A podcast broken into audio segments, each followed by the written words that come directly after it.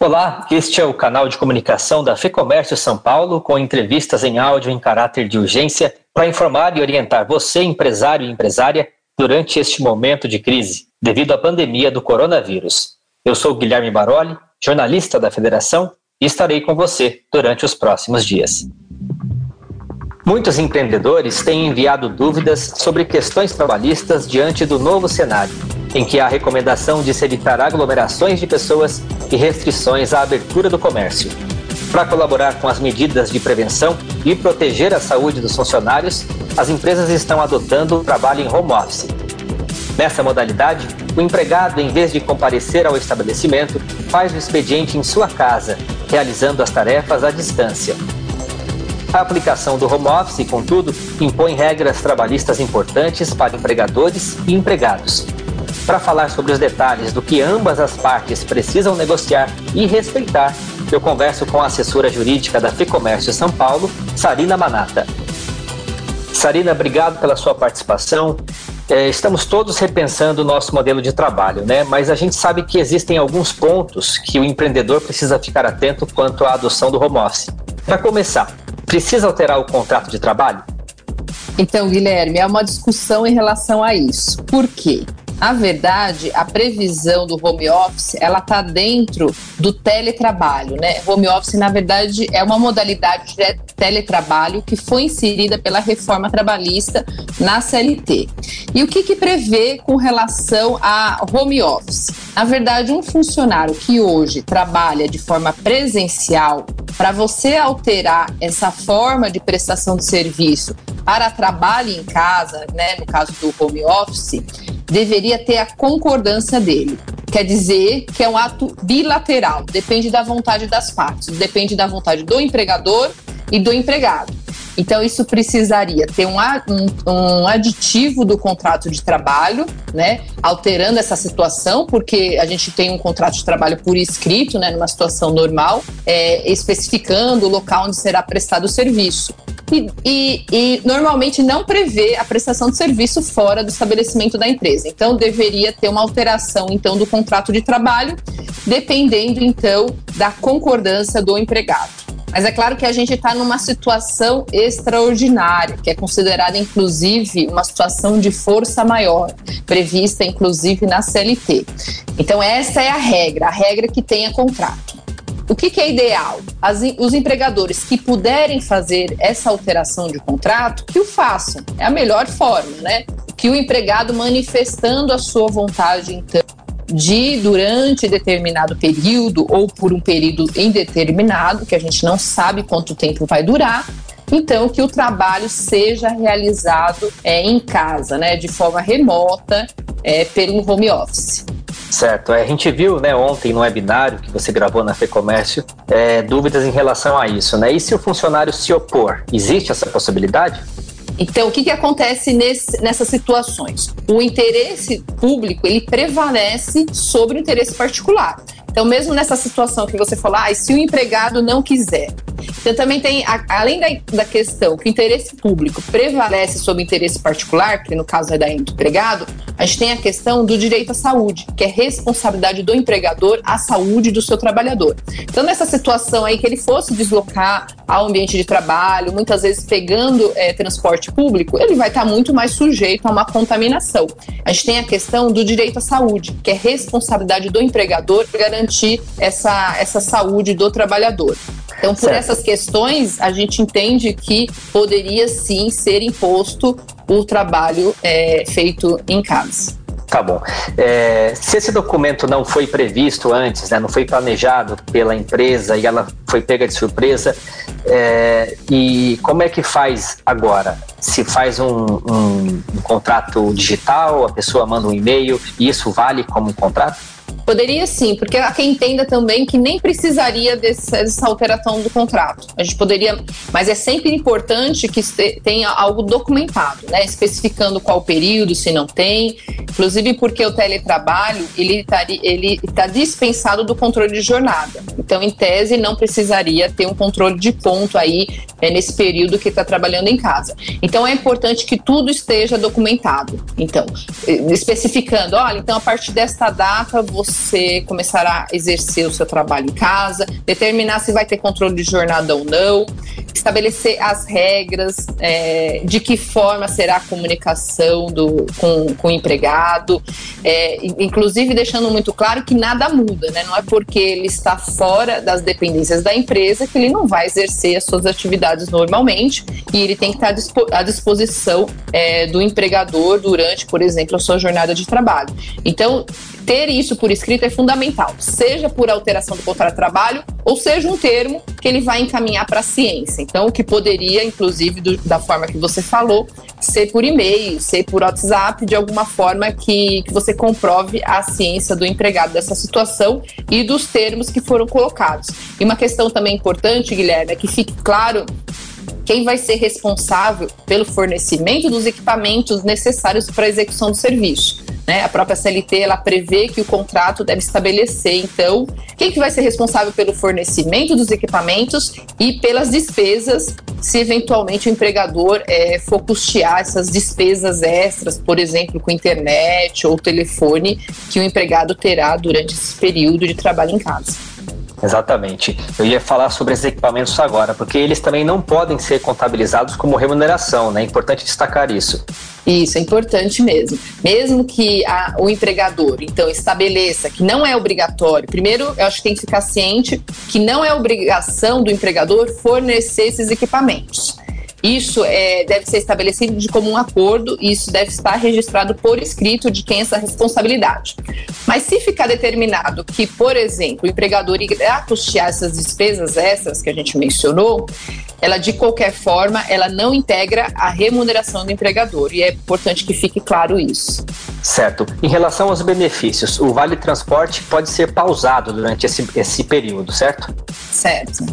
E o vale alimentação e refeição, a gente sabe que é, eles vão ser mantidos. Mas existe uma dúvida de quem recebe o vale é, refeição e quer trocar por alimentação, já que os restaurantes vão ficar aí talvez com um atendimento reduzido ou até fechar, né, dependendo de como a situação é, prosseguir não tem problema nenhum trocar. É importante falar isso mesmo. A questão do vale transporte, eu acho que é uma questão mais tranquila para todo mundo, como no deslocamento, não há necessidade de pagar. E a questão do vale alimentação e vale refeição é, gera uma dúvida. Não é porque a pessoa está trabalhando de casa que ela perde o direito é, de ganhar o vale refeição. De qualquer forma, haverá é, alimentação, né? mesmo que, que em casa. Então, não vejo problema nenhum de trocar a, a vale refeição por, pelo vale alimentação. Certo. É, sobre as condições de trabalho, segurança e saúde do trabalhador continuam sendo uma responsabilidade do empregador? Isso, nada muda com relação a essa situação. Não é porque ele está trabalhando de casa que o empregador deixa de ter a responsabilidade pela saúde e segurança do trabalhador. Então é importante que o empregador ele dê todas as orientações necessárias para que o empregado realize suas tarefas em casa com segurança e que garanta a saúde dele. Inclusive é fundamental que se assine um termo, o empregado assine um termo, junto com esse termo aí de todas as condições, que conste a responsabilidade do empregado com relação a essa questão também. Então ele deve, ele deve ter um assinar um termo de responsabilidade falando que recebeu as instruções do empregador e que vai seguir todas essas instruções para evitar qualquer doença ou acidente do trabalho durante esse período de trabalho em casa. Ok. Passando para a questão da produtividade, como é que vai ficar a jornada de trabalho? É, esse é um ponto aí que causa muita insegurança para o empregador, porque em muitas situações é, uma, é, é algo novo, né? Trabalho em casa, é, a questão da subordinação, né? O empregado não vai estar aos olhos ali é, do seu chefe. É, é, importante deixar claro, então, é, que a gente tem duas situações aí possíveis, né?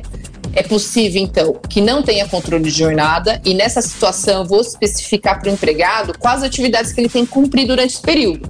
Então aí não importa que horário que ele começou a trabalhar e que hora que ele termine. Claro que respeitando o descanso semanal remunerado, que é os domingos, né, garantido pela Constituição Federal.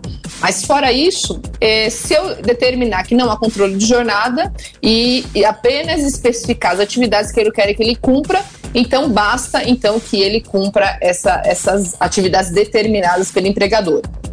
Agora eu tenho uma segunda situação, mesmo sendo teletrabalho, o, o empregador pode optar continuar com o controle de jornada. Então, eu vou estabelecer que você vai continuar realizando o mesmo, mesmo horário que você tinha aqui no estabelecimento, por exemplo, das 8 às 17 horas. Uhum. Então, eu vou, pode, inclusive, ter um controle de ponto com relação a essa situação e determinar que todas as atividades, então, durante esse período, é, ele cumpra sua, suas funções. Então é importante aí dar uma, algumas dicas, né? Porque é uma situação nova, as crianças estão de férias, é, não é fácil administrar essa situação muitas vezes, né? Você está trabalhando de casa, não é porque você está em casa que você está disponível ali da família, que possivelmente está toda em casa. Então é importante ter muita disciplina, que o empregado tenha muita disciplina e que tenha plena consciência que ele está em casa, mas ele está a serviço exclusivamente do empregador. Então, durante esse horário, essa jornada de trabalho, ele deve estar é, direcionado às funções aí e realizando as atividades. É, e se ele achar necessário fazer hora extra, isso tem que ser acordado também, né? Porque ele não pode tomar decisão sozinho, porém ele tem uma demanda que ele está é, gerenciando sozinho em casa e pode então ter que fazer hora extra. Como é que fica essa questão? É, isso é muito importante, é que não cabe ao empregado decidir que ele irá fazer hora extra ou não. Quem decide isso é o empregador. Então, se eventualmente é, a atividade que está sendo cobrada, ela vai, ela vai depender de uma, de uma jornada extraordinária, é importante que fique acordado entre as partes. Inclusive, assim, se for ter controle de jornada, é, a gente tem meios assim é, é, de controle de, de, ponto, inclusive, né, com reconhecimento facial e tudo mais. Então é importante se você vai controlar a jornada que tem esses dispositivos que controlem o início e o término é, da atividade dessa jornada diária do seu funcionário. Em qualquer necessidade de serviço extraordinário, que isso seja devidamente autorizado pelo empregador para evitar problemas. Né?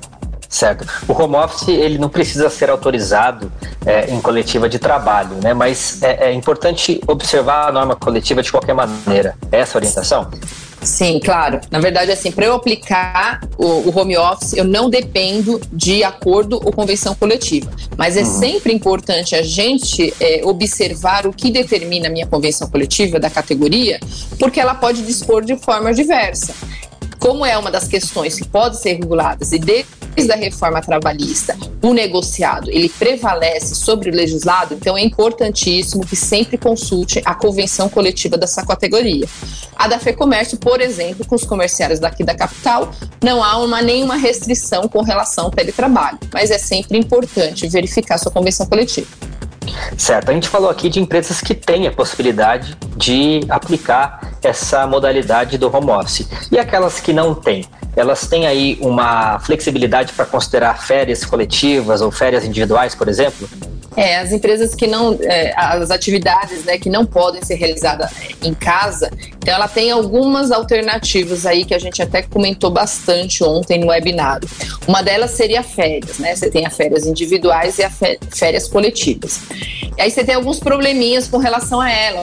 Por exemplo, as férias individuais, ela dependeria de um aviso de 30 dias. E as férias coletivas, ela dependeria ainda de um aviso ao órgão do trabalho e ao sindicato laboral com, antecedência de 15, como eu disse, né? Então você teria alguns probleminhas aí com relação a isso, mas a gente entende que com relação a esse aviso de 30 dias, ele poderia ser flexibilizado é, diante da, do, do momento, né? Que a gente está vivenciando, um momento extraordinário. Então, que poderia conceder sim as férias individuais, independente desse aviso prévio aí de 30 dias do empregado. Além disso, pode utilizar o banco de horas, né? Muitos adotam o banco de horas, que também não necessariamente depende de de convenção coletiva, porque se ele for inferior a seis meses, ele basta estar tá previsto em acordo individual por escrito com o empregado, mas lembrando também que é sempre importante consultar a convenção coletiva nesse, sobre esse ponto.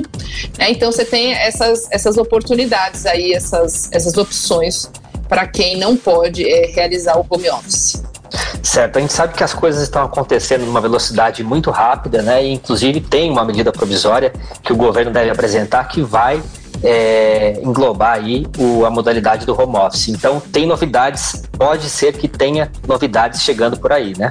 É isso mesmo, Guilherme. Na quinta, na quarta-feira, a Secretaria do Trabalho que integra, integra o Ministério uh, da Economia, ele anunciou diversas medidas que eles pretendem é, é, regulamentar nessa possível medida provisória, que a gente não tem certeza ainda que será, é, ainda não foi editada, possivelmente na próxima semana já sai alguma coisa, e com certeza a FEComércio vai divulgar assim que, que ela foi editada.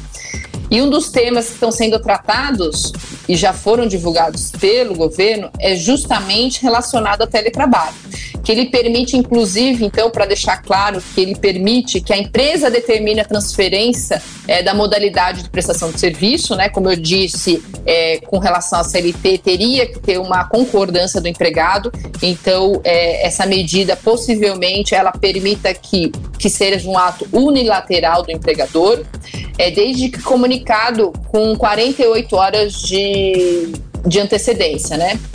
E ele também vai tratar das questões de, de fornecimento de de equipamentos necessários, estabelecendo que ele deve ter previsto então em contrato.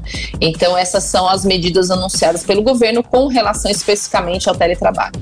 Legal. Bom, e o retorno para o trabalho presencial a gente não tem como estimar porque não sabemos a extensão da crise e talvez a gente tenha que esperar inclusive uma orientação do próprio governo. Para finalizar, Sarina, eu queria que você desse uma recomendação para um bom ambiente de trabalho nesse modelo de home office. Ah, eu acho que é importante de tudo a gente estabelecer a mesma disciplina que a gente teria é, no local físico do empregador, né? ter um espaço adequado para você realizar seu, seu serviço, preferencialmente isolado aí de todos é, da casa, se for possível, estabelecer aquela rotina, né? De realmente se trocar, se preparar, sentar em frente ao computador e ficar destinado a realizar suas atividades. Realmente é uma situação é, diferente, né, para quem não está acostumado a trabalhar em casa, que requer realmente muita disciplina e perseverança aí, porque não é uma situação é, confortável para muitas pessoas trabalhar dentro de casa. Tá certo. Obrigado, Sarina, pela sua participação. Um bom trabalho para você que também está em home office. É verdade. Obrigada, Guilherme. Tchau, tchau. Eu conversei com a assessora jurídica da FEComércio São Paulo e lembro você que nos ouve que temos um vasto material sobre os impactos do coronavírus nas atividades empresariais. Entre no nosso portal fecomércio.com.br e fique por dentro de tudo o que está acontecendo. Te convido também a acessar o lab.fecomércio.com.br para ter acesso de forma gratuita a outros conteúdos que nossa equipe está produzindo: webinários, e-books, Muita coisa importante para orientar você, empresário e empresária. É lab.fecomércio.com.br. O Lab é L-A-B. Eu fico por aqui, mas volto em breve com mais um áudio para você.